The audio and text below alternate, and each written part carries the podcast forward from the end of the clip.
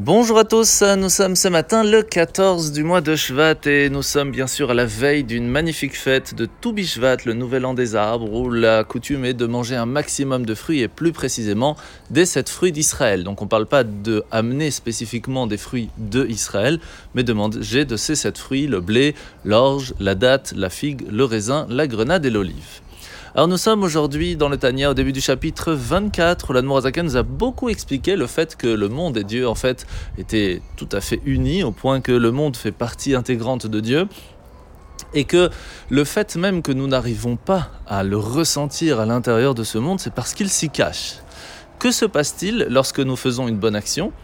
Nous sommes les représentants à ce moment-là que Dieu se trouve bien dans le monde. À l'inverse, par contre, si nous faisons quelque chose qui va à l'encontre de sa volonté, eh bien, nous sommes en train de représenter le fait qu'Hachem y est caché. Et même pire, parce que le monde, de façon générale, n'a pas choisi à ce que Dieu s'y cache. Mais c'est ainsi que le monde est fait.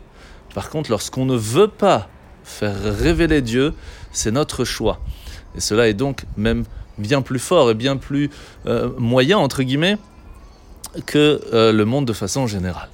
D'où l'importance de faire attention à nos actions et aux conséquences qui vont avec. La mitzvah de ce matin, c'est la mitzvah positive numéro 107, le fait de savoir que lorsque une âme part de ce corps, eh bien elle peut y amener une certaine impureté à une autre personne, d'où l'importance de rechercher à être pur. Et c'est ce qu'on apprend aujourd'hui dans la mitzvah positive numéro 113, la mitzvah de la para à la vache rousse. Le fait qu'à partir du moment où on amène une vache rousse en dehors de Jérusalem, la prépare, qu'on prend ses cendres et qu'on lance sur la personne, elle peut retrouver sa pureté. La paracha de la semaine, nous sommes donc euh, parachat Béchalach, où la mer va se fendre devant le peuple juif. Ils vont passer la mer rouge à pied sec, les Égyptiens vont y être totalement noyés. Et c'est là que Moshe va leur dire, vous voyez, toutes les richesses qui vont remonter de la mer, vous pourrez les prendre et les utiliser à bon escient. Et là, on va voir que le peuple juif va se faire un plaisir de chercher toutes ces richesses, alors qu'au début, il n'était pas spécialement pour. Il faut comprendre un petit peu ce qui s'est passé à ce moment-là. Premièrement, on doit savoir que tout ce qui se trouve autour de nous peut, à un certain moment, être utilisé à bon escient, et d'autres non.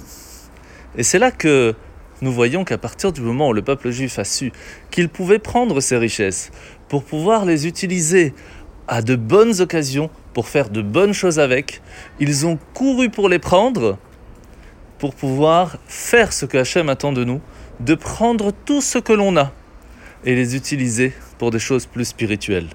De la même façon, on doit savoir qu'autour de nous, nous avons, Baruch Hachem, une famille, une maison, euh, la possibilité d'avoir un salaire. Avec cet argent, on peut les utiliser pour beaucoup de choses. Le but étant de prendre ce que l'on a et les utiliser pour des choses plus spirituelles. En vous souhaitant de passer une bonne journée et à demain.